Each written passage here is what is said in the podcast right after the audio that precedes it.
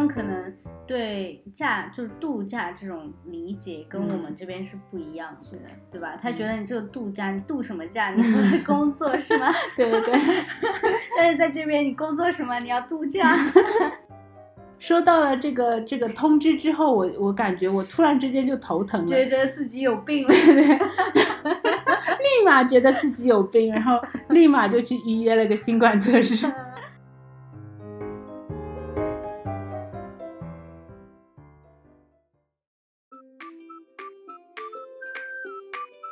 大家好，这里是精彩纷呈 C 数 Talk，这是两个坐标赫尔辛基精分的聊天实录。欢迎和我们分享不同的观点态度。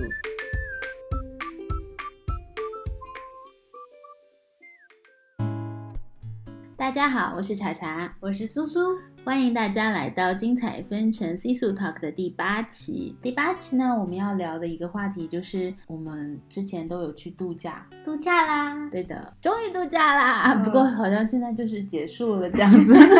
对，所以我们来回顾一下我们的假期。对对对。嗯，这个假期其实就还挺难忘的吧，我觉得。然后天气也挺好啊。对，我懂你是什么意思，因为去年的假期就没有假期，嗯，然后大家都窝在家里，对对对，不能就不太能出去的一个状态。嗯，现在虽然说你还是不能够就是出芬兰嘛。可以出，可以出，你就最好不要嘛。对你 不愿意出是另外一回事。对对对对，就是自我意愿的不想要出去，于是乎就只能够在芬兰境内自己到处逛一逛这样子。对，然后我们也是基本上好多人都是在境内游。嗯嗯，是的，我觉得也是个挺好计划。我真我今天正好是在那个朋友圈看到，然后因为这个朋友也是刚到伦敦嘛，然后他就觉得说，如果真的是要。像一个 local 一样就旅行的话，其实是做不到那种，因为 local 通常就只是在自己家附近，就是去比较熟的那些咖啡馆啊，然后去那些 church 啊，然后或者是去那些公园啊。嗯，但是如果你反而是怀着那种 traveler 的心情，然后去逛的话，就是反而会，就是会让人家会会让 local 大吃一惊这样子。有可能会发现不一样的点，对对对，就是很多当地的人也会觉得说啊，这是哪里？我怎么没有去过？然后我们这个地方还有这个地方哦。对，其实芬兰可以玩的地方还蛮多的，就是如果做那种 road trip，嗯哼，还蛮不错。因为我们每年基本上除了去年啊，去年其实我们也有，就是九月份的时候晚一点，基本上每年都会有。我记得你们有一年好像是开车，然后是有带回来那种当地的啤酒，是吧？啊，对，我们是去了哪个方向，我又不记得了，因为我是一个超级路痴，我不太懂那种地图那种什么东西。我也是这样，我也是这样。所以我不知道开去了哪个方向，但是好像是一个就是瑞典语的一个小镇，然后当地有那种像那种 craft beer 那种，OK，然后还各种就是有机农场的。就是那种怎么说农作物嘛，然后那个地方还挺漂亮的，嗯嗯，就是每次基本上都可以像你刚刚说发现一点新鲜的地方，对对对，嗯，我觉得新鲜的这个东西还挺重要的吧，嗯，然后就。就加上现在是新冠疫情嘛，然后最近这两天就是疫情又有点反复，然后你就会觉得说，就感觉今年已经一年望到头了，我又出不去了，我又玩不了了，然后很多事情我又要推迟了，想尽各种办法想要找一点新鲜有趣的东西。对对对对。就是而且那么好的夏天，嗯，而且就是如果在家的话会比较热，不是前段时间就蛮热的嘛。对对对，嗯，还是最好就是出去去乡下一点的地方会稍微凉快一些。是是，嗯。嗯，你应该还有印象，我家里的那种高温，四十度高温，感受在上海的温度，而且没有空调。对，还好我们现在就在在长沙家录，现在是比较凉爽的一个状态。对，电风扇都已经用不到了。嗯，放还是放着的，万一他又又给我来个反复什么的，我真是有点受不了。就是还好我之前斥巨资买了这个电风扇，不然我就是在家里要烤焦了，你知道。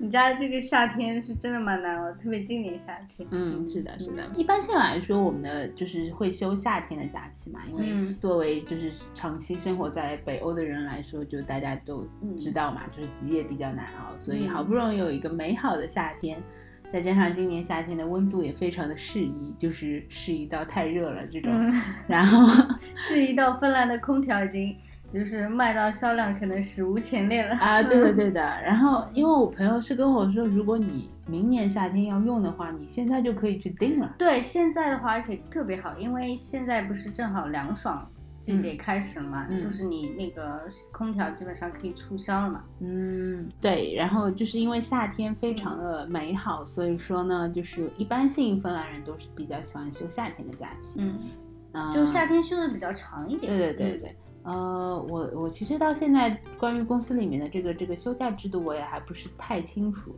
好像就是一般性来说，就有那个带薪假嘛，带嗯薪假它就是一个月是吧？嗯，不一样，就是要看，我还专门研究过之前哦在前面的公司，因为在芬兰你的年假是跟你的就是工龄啊什么没有关系的，它嗯。只跟你在哪一个公司开始有关系。比如说你刚到一个公司，嗯那你之前公司的年假跟这个公司的年假是完全没有关系的。啊入职之前就要跟前面的公司把那个假期全部清掉。啊对，然后你到了这个个我知道，第一年你刚到一个新公司的第一年，好像就只有比较少吧，大概只有两周。嗯，不是，它是这样的，它是一年，就第一年的时候是你每个月有两天的假期嗯产生，但是你第一年产生是假期在第一年是休不了的，嗯，因为那是你下一年的假期，嗯所以基本上第一年你是没有年假的。嗯，然后我因为我记得我之前就是请的无薪假，因为嗯。那个夏天实在 想休假，啊对对对，就说。啊算了吧，我就是没有没有那个没钱也要去休对，没钱也要休假，对，反正这但是那个假期就是你下一年就可以用嘛。嗯。然后你只要在一个公司待满一年以后了，之后你就是每个月是两点五天，嗯哼。所以就是你刚刚说的那个一个月，嗯嗯 OK。嗯。刚刚说到无薪假嘛，然后我就想到我们公司的，然后那些程序员，我觉得嗯。程序员的好像那个工作强度特别大嘛，嗯。然后他们冬天的时候，就是夏天的一个月下休完了之后，他们冬天也还是觉得，就是没有钱我也要去休假，嗯，然后就会就会专门就是再休个一两个礼拜，然后、也可以然后特别是比如说是十一月份那种，哦他就觉得特别抑郁，对，然后就觉得我不休我就我就不行了那种。，我听我一般就是有几个芬兰同事也说，就是十一月份是嗯。他们最恨的之一，嗯。第第二个就是二月份，就是这嗯两个月份是每一年中最差的两个月份，嗯就是又冷又暗又湿，嗯然，后感觉嗯特别没有希望 那种。所以就是这两个月度假的人会会蛮多的。嗯，对对对。其实我刚到这个公司的时候，我会觉得说，就是他们如果把所有的带薪假全都集中在夏天的话，其实。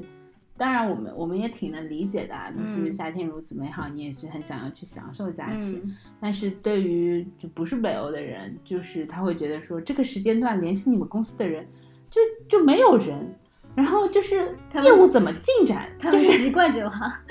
然后我我觉得是不是因为要看，比如说像中国，嗯比如说因为你的就是面对客户蛮多是嗯在亚洲市场，比如说像嗯日本啊、韩国那种，嗯嗯，他们可能对假就是度假这种理解跟我们嗯这边是不一样的，是的，对吧？他觉得你这个度假，你度什么假？你不是工作 是吗？对对对 但是在这边你工作什么？你要度假，对吧？对对，嗯，所以所以就嗯可能文化还是有差异这样嗯，子。是的，嗯，嗯，度假的文化也是有差异的。对，像像我们这边至少在芬兰是就是就是每个人肯定是要去度假的。嗯像嗯我们公司，我之前不是跟你说，我们公司那 HR 还逼着我去休假，嗯还有还有其他的那个同事，特别是那个同事，他存了六十多天然后 HR 说你必须要去休假。我说到这个，就是我嗯之前我夏天假期还没休之前，我们 HR 就来跟我说啊，虽然你现在不能回中国，但是你还是要休假呀。那个 芬兰也非常美好啊，就是你也可以去多去自然走走。然后后来我就跟，因为因为我这个岗位就是就我一个人嘛，嗯然后就没有办法，然后我就去跟我跟我老板说，嗯。然后我老板说你呢？你就你觉得你需要了你就去，然后你就不用跟我说了，好吧？嗯。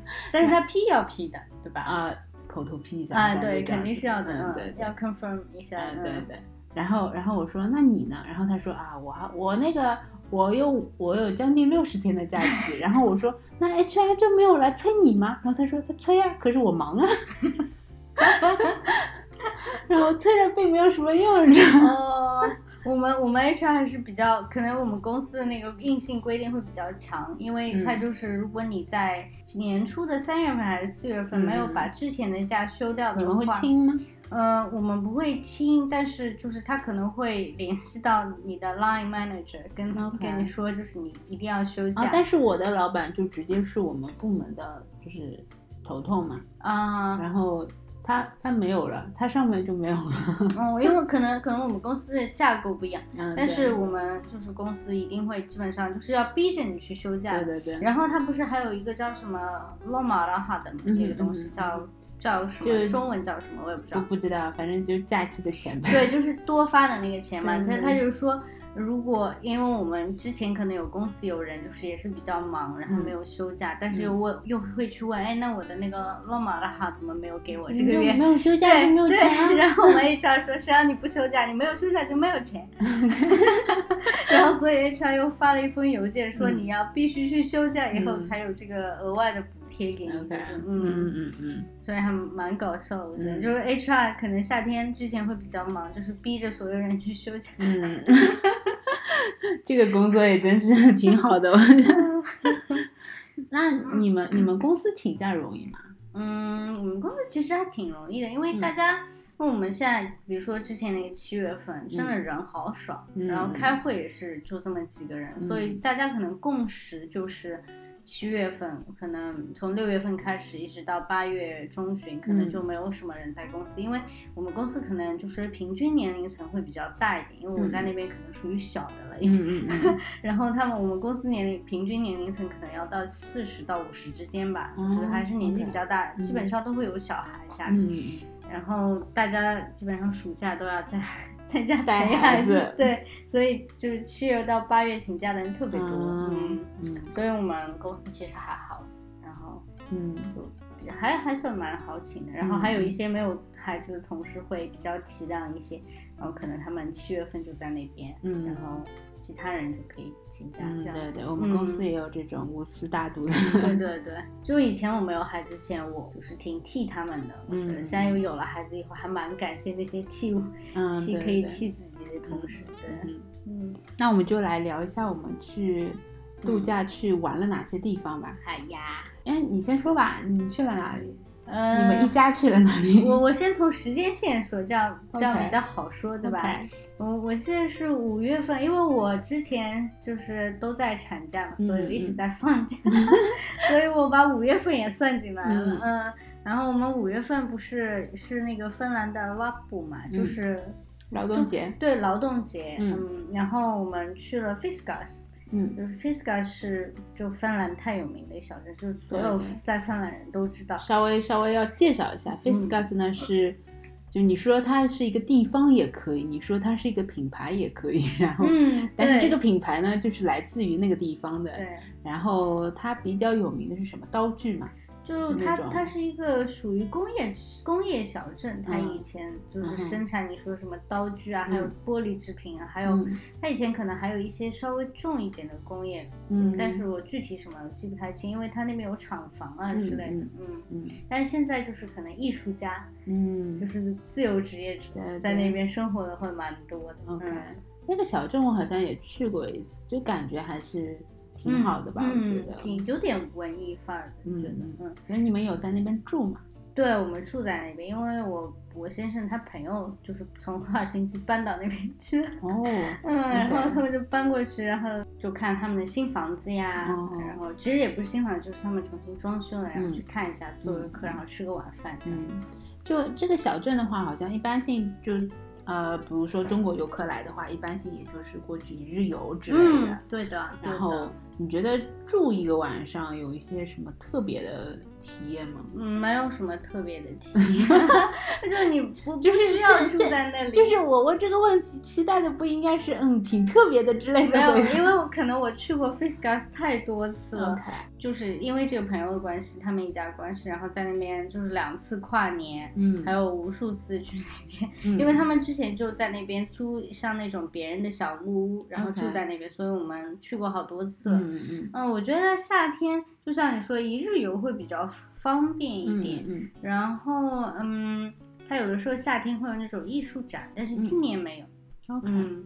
然后它那边有两家餐厅还不错，嗯。啊，也没有几家餐厅，然后就一个酒吧。嗯。嗯，啊，酒吧现在疫情也没有什么太大的意思。哎，就但是对于当地 local 来说，那哦个酒吧的意义是重大的，啊，你知道的，那吧那？是 那是必须要有的。对对对，就一个而已。OK，嗯嗯然后你们六月份好像还去了个什么地方？嗯，我看一下啊，呃，六月份是是去的，嗯，先生他们家祖上那个岛，祖上那个岛。因为是祖上是他爷爷 的 OK 但是不是他们家的岛啊，就是嗯他们那个小木屋在那个岛上地是上他们的吗？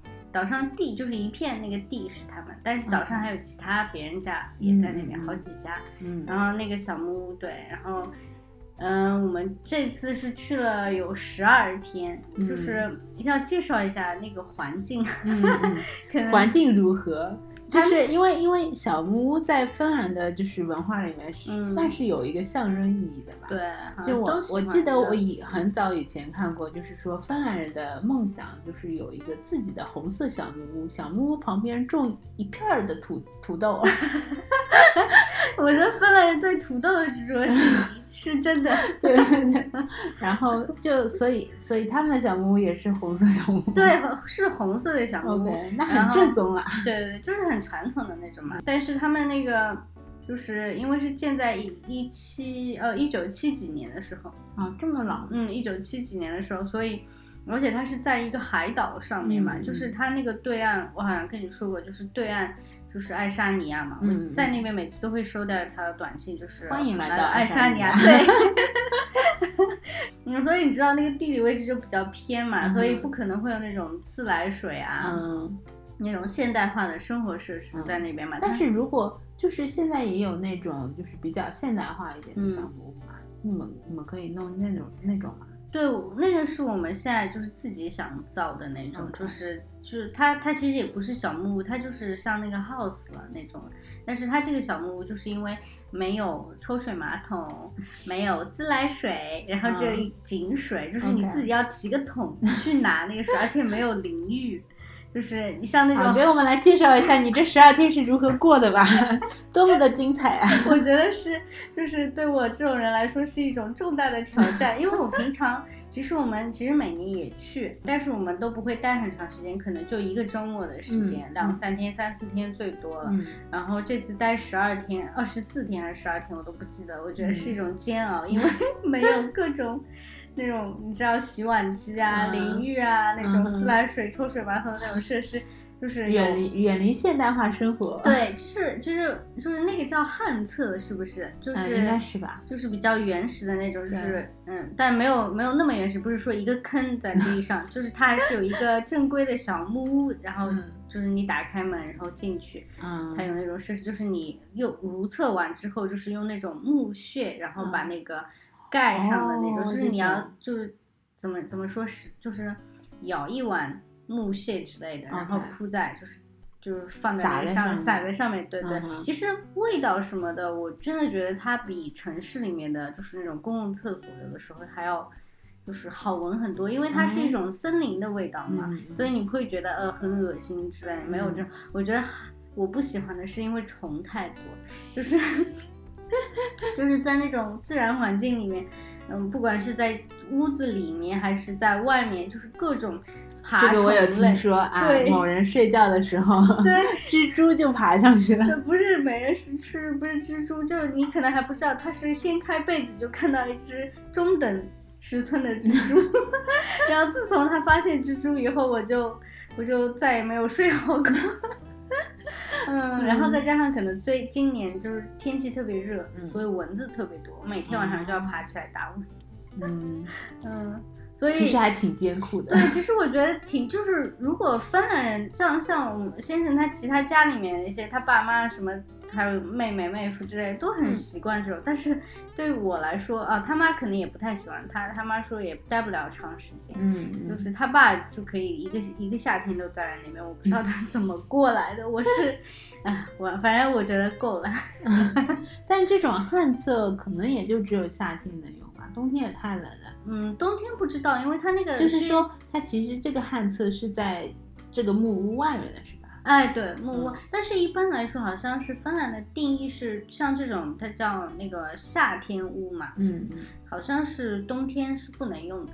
哦反正至少他们家那个是因为再加上去岛上的关系，那个夏天都是封呃，好像过了十月份就封岛了，哦，就大家都规定就是不能再去了，嗯嗯只能夏天重新开放了再去。嗯嗯，而且我听说那种，比如说就是有些呃，就是芬兰现在有些不是还保留了街道上面的那种老的那种木屋嘛，嗯然后我听说这种木屋冬天的保暖也不是很好。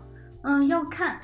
其实有的像那种，我之前只就是我之前我跟你说，最近特别热衷的那个叫 log house，嗯嗯，中文我不知道具体把它怎么翻译，但是它也是那种木屋，但是它那个造房子的技术可能有几百年或者几千年的历史，就是嗯很早很早以前人就是这样造木屋的。嗯但是它那个其实它的保暖是可以的，但是就是你可能要看你具体造的时候是怎么怎么弄的对对对，嗯嗯 OK，那你也是不容易啊，这个这个这个十二天的小木屋之旅。嗯，那现在再说说你去了哪里？我五六月份就是没有出去，嗯然后我也就是七月份的时候出去了一下，嗯然后去那个一个礼拜，然后去那个嗯坦佩雷嘛。嗯，坦佩雷怎么介绍？应该就是呃芬兰第第几大城市可能 就是首都，除首都区之外的城市，可能算第二大的嘛。？OK，我也不太清楚，可能我也不知道，是，反正但是它的那个那个那个叫什么 reputation。嗯，感觉是就是在赫尔辛基之后了，就是对对嗯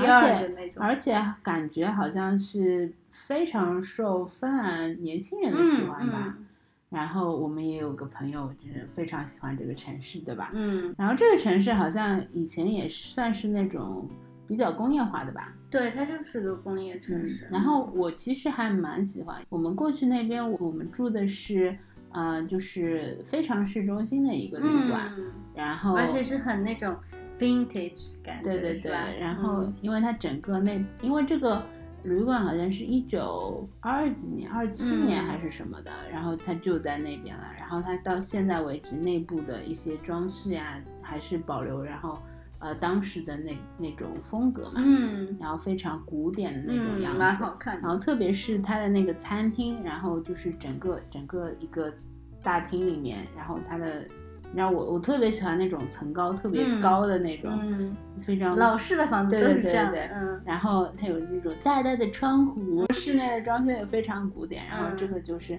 但是你知道这种市中心的旅馆非常不方便的一个点就是停车嘛。嗯，对，因为你们开车去了，对，吧？对对，然后租了辆车，然后就租了某些人非常喜欢的，就是 就是一辆车，就自己买不到，就先租来开一开这样子。嗯，然后因为它是在市中心嘛，然后去旁边，我还蛮喜欢的一个点，是因为我觉得作为一个工业化的城市，它其实还蛮多，就是你看到那种红砖的那种，嗯，那种老厂房的那对老厂房的嗯样子，然后就还蛮挺有 feel 的嘛。嗯，我觉得 我第一次我只去过一次坦佩雷，但是我第一印象特别的好。嗯嗯，嗯然后就包括它旁边就是有那个，它有一个 area 就是叫那个 Finlayson 的那个 area 嘛，嗯，对，然后 Finlayson 这个就是一个它是什么家居纺织嗯品牌，对也是芬兰本土的一个品牌。嗯然后它的那块区域的话，其实也是有老厂房，嗯呃，以前也是老厂房，然后它现在的话就被它改造成里面有很多那种，比如说商店呀，嗯，然后呃电影院呀、餐厅啊、酒吧呀，然后有一些还有一些展呀，然后这嗯个品牌自己的话也有一家店在那边，嗯然后这样子。然后那个区就还还不错，然后好像还有一些快餐吧，我不记得了。嗯就其实那个区我们也没怎么逛，主要就是逛一逛其他的一些地方，比如说，比如说就还去朋友就是他以前居住的那个那个区看一看。啊，就是作为一个外国人，也就是去看一下当地人生活的区域是怎样的。local 是吧？对的，对的。我们那个旅馆旁边的话，它好像就有那个是叫什么？叫一个一个 channel 一样的嘛。然后就是有那种水坝那种，像是一个河一样的，嗯但是它有一个高低落差，然后啊，那就是有水坝。对对对，它是一个水坝的一个样子。嗯然后是也没也没有船啦，但是它嗯旁边的整个那个那个氛围感吧，就是有一嗯些桥啊，然后有一个酒吧呀，然后流水。对对嗯流水，然后你再走过去一点的话，就是嗯，比如说还就是呃河两岸的有一个区域的那个餐厅，我特别喜欢，就是你嗯可以看到它的那个桥，然后桥对面的话就是那种红砖的那种老厂房改建的嗯那种餐厅啊什么的。虽然我在那个餐厅的那个体验不是很好，我我等那个鸡鸡腿等了大概大概等了一个小时，什么鸡腿要等一个小时？然后就是就是那个芬兰人很喜欢吃那种鸡翅什么的嘛，就是部分芬兰人，我们呃家那个芬个兰人不喜欢吃。你们家那个也也不算纯种的芬兰，但是我遇到好几个芬兰人都不喜欢吃鸡翅什么，因为他们共同理由就是说骨头有骨头。嗯，OK，那还是有一部分人还蛮喜欢吃这种鸡翅我也这种东西的嗯。而且那一家我回来之后，不是前阵子就是收到了那个呃那个我，然后我就去查，嗯就是坦佩雷当地的当地的，然后就看到那个 list 上面是那一家餐厅也被报告说有人在呃我在的那一周里面，在那一家餐厅。呃，后来是得了新冠了，然后就哦报告了，然后，然后我还我还惊了一下，你知道吗？嗯是是是，你你还接到了那个 app 给你的通知说，对对对说可能性的，然后就是接触是吧？对对对，嗯然后因为太太紧张了，然后收到了这个这个通知之后，我我感觉我突然之间就头疼了，觉立得自己有病了。对 立马觉得自己有病，然后立马就去预约了个新冠测试。后来还好是你这基本上就是差不多是这样，除非因为餐厅里面它可能是计算的是以时间为主的，嗯或者或者至少因为他说是十五分钟以上，然后就嗯算密接了嘛。嗯但但是餐厅如果它很大的话，你也有可可能有几率是你接触不到，除非那个但是问题餐厅的工作人员感染了，呃那，可但是能跟我同去的朋友他就没有收到通知。就是我朋友跟我说，会不会你的手机太敏感了？就是它搜索的范围比较大。应该不会，因为它的原理是一样嘛。OK，嗯，嗯，反正也不知道为什么，反正、嗯反正测下来就是没事嘛，那就嗯还比较可能就是怀疑是在那家炸鸡店，嗯，可能吧。嗯然后还等做了一个小时。对啊，嗯然后然后因为就是，嗯，然后一般性我我那一周，然后我吃的大多数餐厅我都会去 Google 上面给它评分，嗯然，后这一家我就给它只有三星，但是问题可能是鸡也不好吃，是吗？鸡倒是还可以，哦但是我真的很饿了，我等了一个小时我时。懂了，你要发火了。虽然他后来都有这样的问题，对，虽然他后来也给我呃给了我们一点折扣，但是我嗯给我觉得他们给的一点都不诚心，他只是嗯把我的那个水给那个免单了而已。哦，那是鸡翅我还是要付钱的、啊，对，那别人也不太可能给你免单。但是你起码就是折扣大一点嘛，嗯，那或者再给水才多少你一个什么抵用券之类的，嗯，对也挺好的。嗯嗯，反正我觉得嗯太没有诚意了。嗯，那这家的名字你要说一下吗？算了，那不是给他们打广告哦，吗？好的好的。嗯，反正就是市中心的某一嗯家挺有名的鸡翅店。嗯 然后我还发现，就是坦佩雷有一个让我还蛮吃惊那个点的，嗯，然后我就觉得他那边好多的就是做 waffle 的，哦，是吗？你有你有觉得吗？因为我们到的、哦我们到的第一天，然后我们是下午到的，下午两三点左右到的，然后一到一放下行李，我朋友就说走，我们去吃坦佩雷好像第一家 waffle 店，嗯。就是那个咖啡，就是咖啡店嘛，然后就正好在我们旅馆的旁边嘛，嗯。然后我们就去吃了一下。当然我也不能说它不好吃啊，嗯，waffle 一般都大差不差的。对对对，嗯。大差不差的。但是问题就是在于，我觉得坦佩雷它是不是一个，就是一个充满 waffle 的一个一个城市，就是看到很多家嘛，就是很多家啊哦，然后就是嗯呃，就是很多咖啡馆呀，然后还有那种比如说呃周末市集啊，然后都会有那种 waffle，然后有可能，因为赫尔辛基我只知道两家 waffle 的，嗯。专门做 waffle 的店，其他。好像没有怎么听说。但是坦佩雷好像没有像赫尔辛基这种就是蛋型的 waffle 嘛，就是然后是卷起来那种，反正我只知道这一家。是 是，你说是坦佩雷那一家吗？没有没有，我说的蛋形的卷起来的是赫赫尔辛基那一家，可能知道你说的哪一家。对的，但是但是坦佩雷它就是这就是平的一个一个华夫饼，啊，就是现烤的就比较比较传统的那种，嗯，对的，嗯也没有也没有赫尔辛基这种呃做的如此 fancy 的，嗯，那个朴实一点的对对是吧？对，嗯，非常的。但但好像 waffle 在这里，其实在家里面啊，我就说也挺流行的。嗯，像我们就是去 summer cottage 的时候，就是每次夏天屋里面都会要做 waffle，做好几嗯次。但是我比较喜欢你你先生之前做在家里面做的那种那种薄饼嘛，哦，那个 pancake，啊，那个那个我觉得挺哦好呀，让你下次再来吃呀。啊，我记得我第一次吃这个饼好像是去我朋友的那个他们阿姨家的 cottage，、嗯，然后他那个姨夫做的那个，对是吧？跟你说然后然后就是是那种他们是在他们的那个花园里面，嗯。然后是就是 open air 的一个一个那个那种东西，然后直接在啊户外的，然后做这个东西。哦，然后我们就直接坐在树下面吃，然后就是特别有感觉。嗯对，就是夏天屋的生活嘛，嗯。嗯，就吃嗯吃吃，然后呃什么也不干，或者看看书、玩玩游戏的那种。啊对对嗯然后那天好像是，就是就感觉，嗯，就是你们可能是比较享受这种这种风格嘛，哪一种风格？就是什么都不干，然后吃吃东西，然后看看书，然后嗯享受享受夏天。然后有些人好像是不太喜欢这种风格的，就比如说他想要更多的户外活动的那种。哦，嗯，对，他如果是运动型的话，因为我们不属于运动型那种，嗯嗯，躺平型的。嗯，对我们属于懒人型的，就是嗯怎么舒服怎么来，就是只要不要太运动。因为如果你跟这跟我去健身房不一样，如果我去健身房，那我的目的就是去健身的嘛。嗯但是如果我去度假的话，嗯我一般是希望就是不要那种大运动量，就是嗯走哪、走到哪里就悠闲悠哉悠哉的那种。嗯，对对。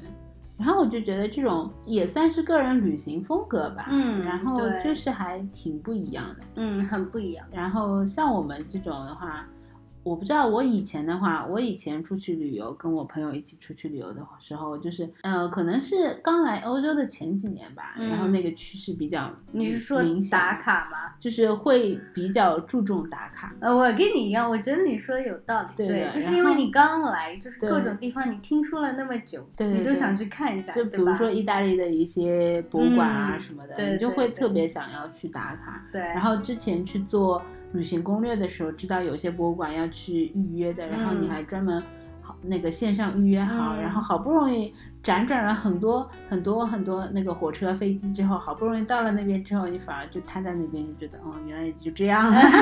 期望值太高了，是吧？对对对嗯嗯，然后但是到这两年的话，就我就觉得我自己挺躺平的，然后就觉得。啊，工作已经如此劳累了，我是何必呢？对我，我跟你说，我现在特别是等我们有我们有了孩子以后，我们现在就是想，比如说，嗯，当然不是说每一次旅行都是这样，但是至少可能每一年的夏天有有那么一周或者几天的时间，嗯想去酒店里面就是住在那边，然后嗯可能海滩旁边，嗯，就是基本上什么事都不做，嗯然后你又不用做饭 就早餐、中餐、晚餐都可以全包的那种，对就是像分行，它不是有那种 package 吗？嗯然后我有好几个同事，就是有孩子的同事，他们说那个 package 真是太棒了，因为 因为作为父母来说，你的假期就是什么都不干。嗯，挺有道理的。嗯对，就是呃，我男朋友这里在可以，可以可以的，你反正你都上次都说了男朋友，哦你这期你还想藏吗？反正呃，我男朋友他就觉得到我家吃饭就是挺烦的，就是为什么？因为我家是没有洗碗机的。啊，对对对，然后，然后但是他又是一个特别讲究，就是说呃一定要分工的人。嗯，就比如说我烧了饭了，他就觉得我一定要洗碗。哦，然后不是不是，你烧了饭，你一定要洗碗，是没有没有，是他觉得烧了如果我烧了饭，他就一定要洗碗，对，然后如果是就是他烧饭的话，嗯就是我洗碗这样子嘛。然后我就觉得说，就是这是何必呢？你如果你很不喜欢洗碗的话，那就放着是吧？嗯，然后但是他他就觉得不行，这个责任一定要清楚。嗯然后但是呢他，一定要洗，对他一定要洗，但是同时呢，他又又一直在叫说啊，就然后就觉得说我假期为什么还要在这边洗碗？然后我就说。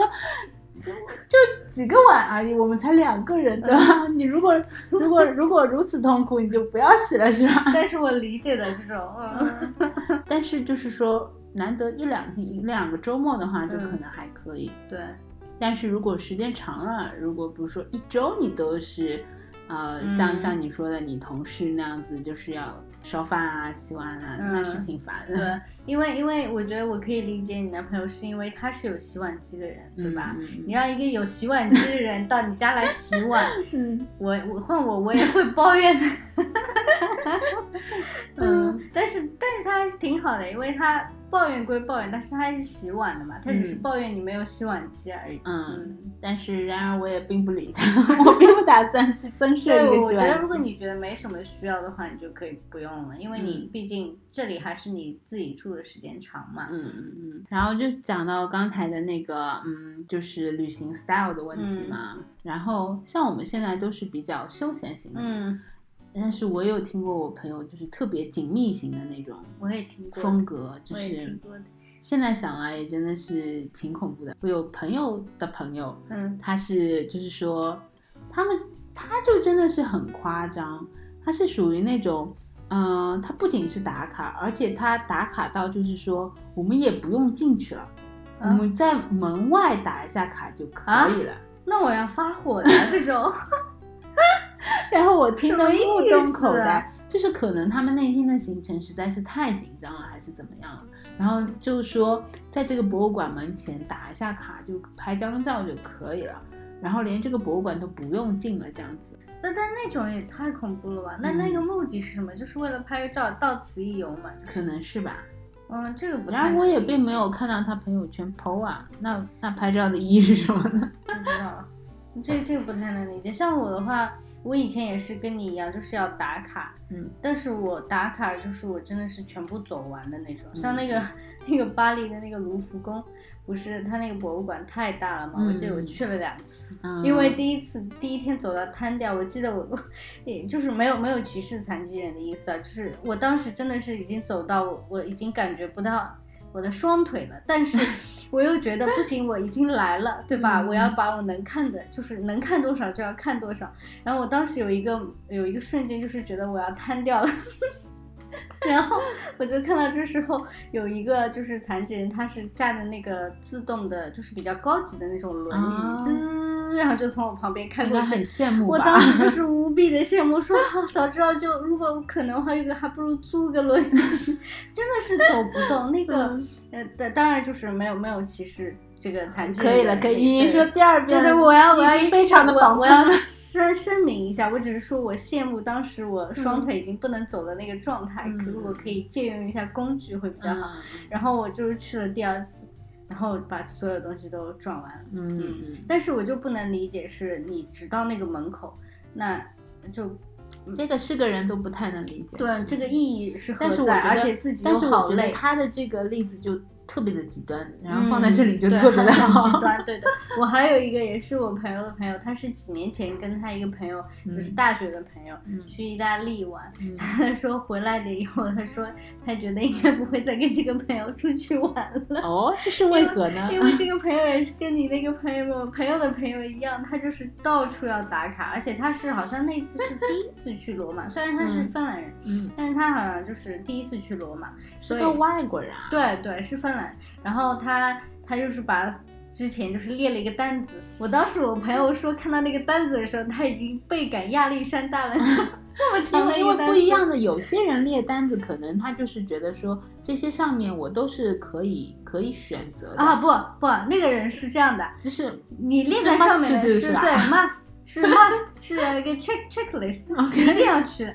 然后我那个朋友说，他真的是按照那个那个就是单子上，而且他他可能是怎么说，他缺乏旅行经验或者怎样，就是他安排的那个路线，因为我朋友是比较大条随意的人，嗯他说啊，那你既然已经看好了，那虽然说地方有点多，嗯啊，但但是也跟着你走吧。但是他但是他呢，他没有看好那个路线，所以就是绕来绕去，绕来绕去。可能有的景点，其实如果你把它做一下那个 grouping 的话，嗯可能都在同一个区域，那你一天就玩那个会可能比较好。但是他没有，他就一会儿到这里，一会儿又到另外一个地方，然后一会儿又回过来。所以他说他们玩了一个星期，好像他说，嗯，太累了。感觉可能友谊都要尽头了。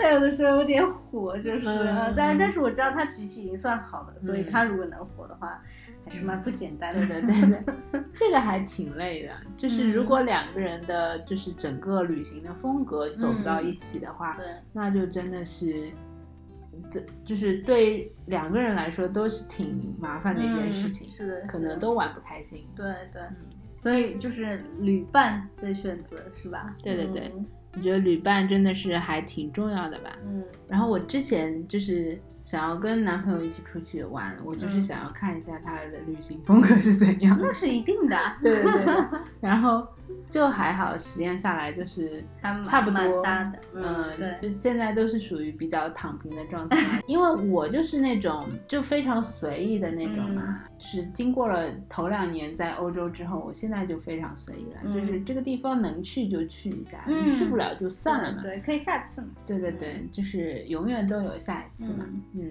然后而且就是如果有人做攻略，嗯做攻略的话，那就最好了嘛，嗯就是也省了我自己的事。，对，如果一个人已经做好了，另外一个人就不用不用再去细究。我们也是这样，嗯，一般是我做攻略。哦嗯，那我们上集就这样吧。嗯，好的。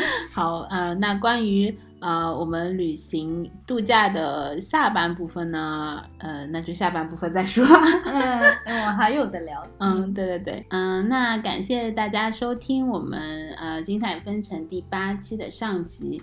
那我们除了在喜马拉雅上面之外呢，还欢迎大家收听我们在其他频道上面的呃节目，比如说苹果的 Podcast 呀，然后微信的听书呀，微信公众号呀，就是各种频道上面都有啊、小宇宙也有。然后，如果你有在某一些活跃的平台上面没有找到我们的话，也欢迎来跟我们说一下，然后我们可能也会去上线的。好啦，那这一期就这样，我们下期再见，拜拜。拜拜。